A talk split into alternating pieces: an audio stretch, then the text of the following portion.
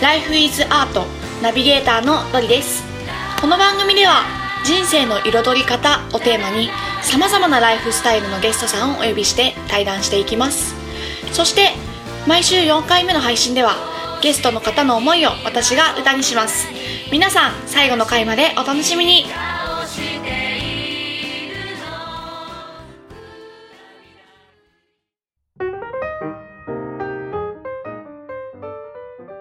一番最初に行った時の話をすると。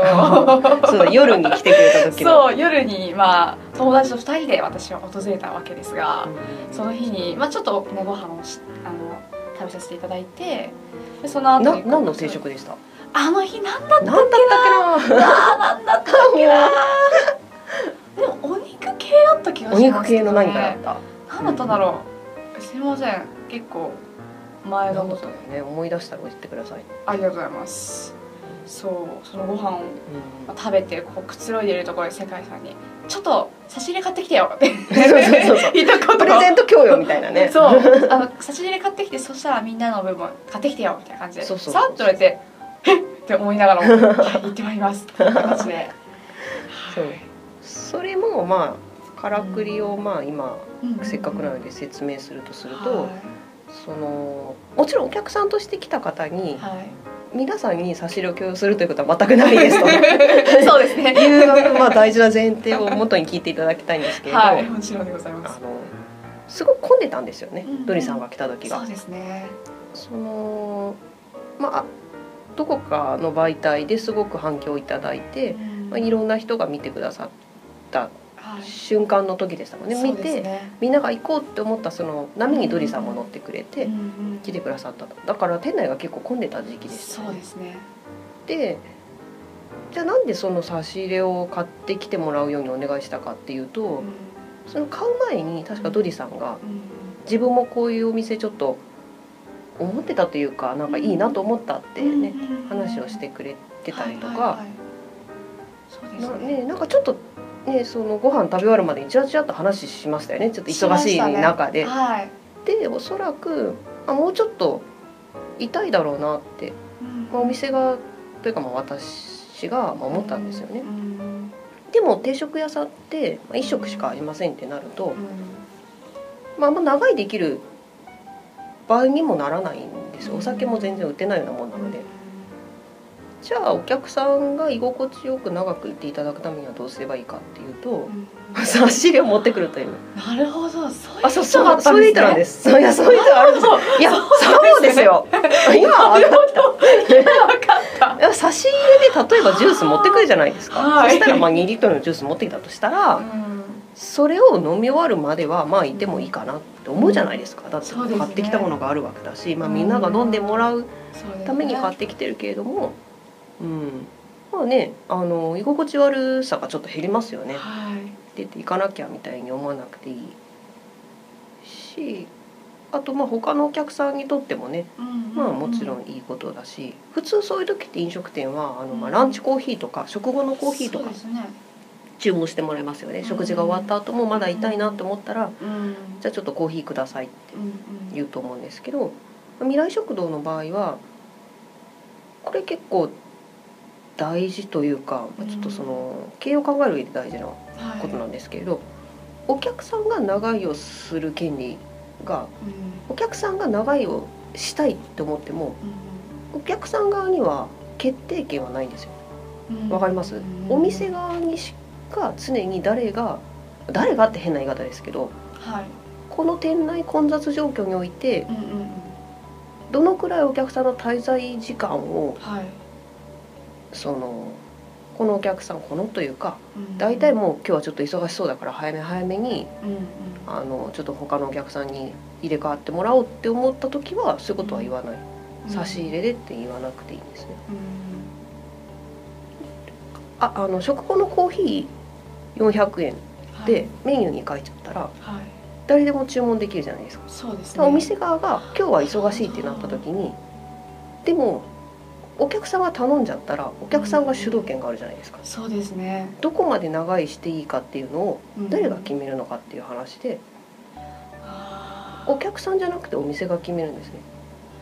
それはどうしてお店が決めようっていうそれは、はい、えっと、まあ、もちろんそう経営と直結してるからあなるほど。なので,、であと、まあ、他のお客さんの感動体験というか、まあ、要は良かったなと思って帰ってもらうことが最大ミッションだって考えた時に、はい、その、まあ、コントロールしなきゃいけないですと。うんうんうん、例えば12人が来てずっと満席でそこに5人来て5人帰っちゃったってなったら5人は残念だったなと思って帰っちゃうじゃないですか。そうですね。でもそこでまあじゃあこねもう3時間いたから大丈夫ですって5人が言ってくれて入れ替わったら、うん、まあトータルで見たらそっちの方が満足度が高いですよね、うん、だからこういうコントロールをお店ってなしなきゃいけないので。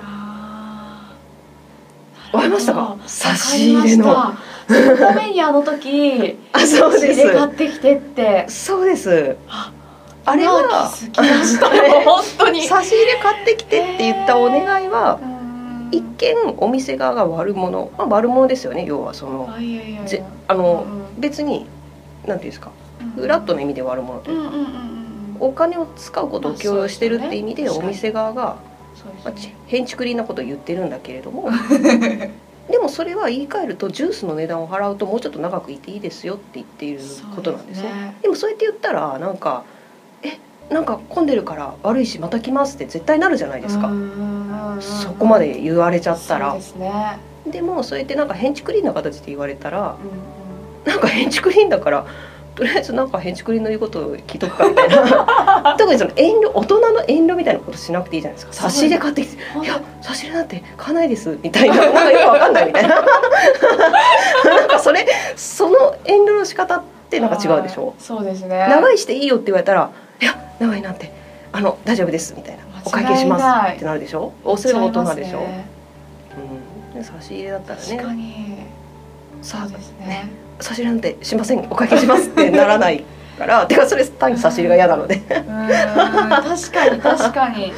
そうなんです。そういうさっきそのちらっと話をした理系の頭理系の出身だったりキャリアがあるっていうのは、うん、結構こういう発想に生きてるのかなと思っていて、要は例えばこれは背景としてどういう考え方があるかっていうと、はい、経営とかの話になってくるんです、うん、会計とかの話なんですけれども、はい、お客さんが来る商売ですと、はい、客商売水商売ですって、うん、お客さんがどれぐらい来るかっていうのはお店にはコントロールできないんですよ。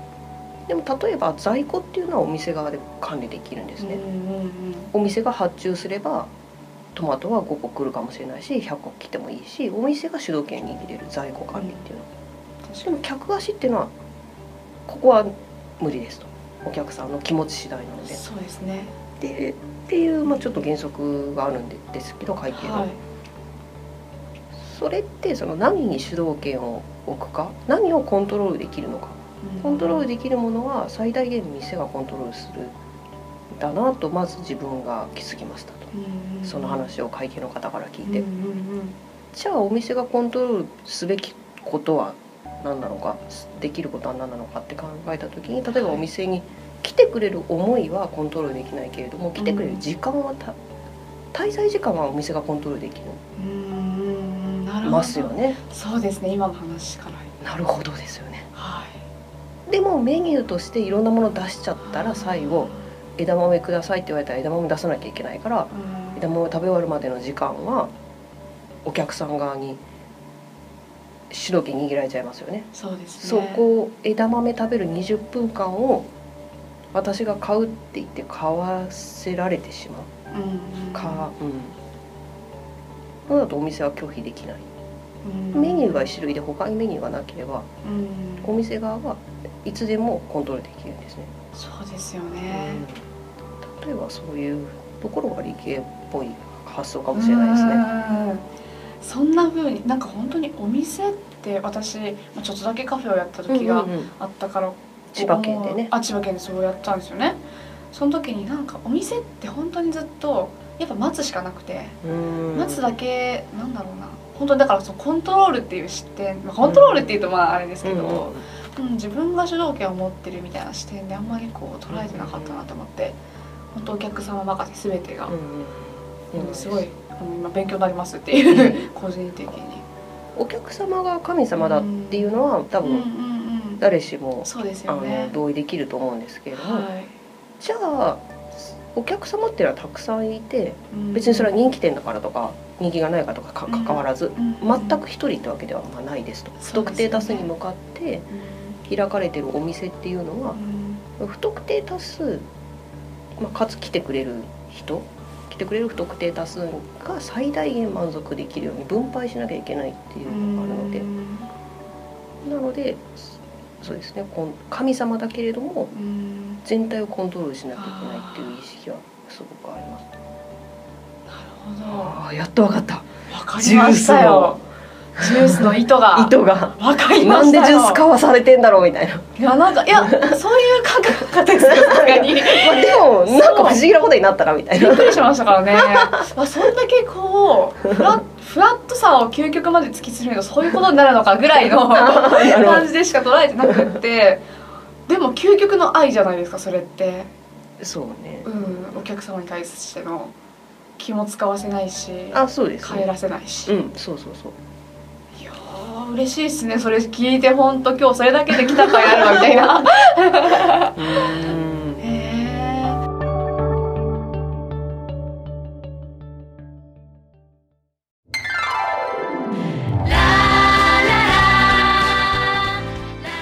までお聴きくださりありがとうございました。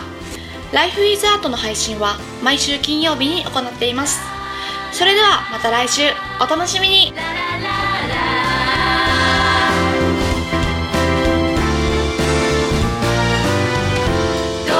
して君はそんな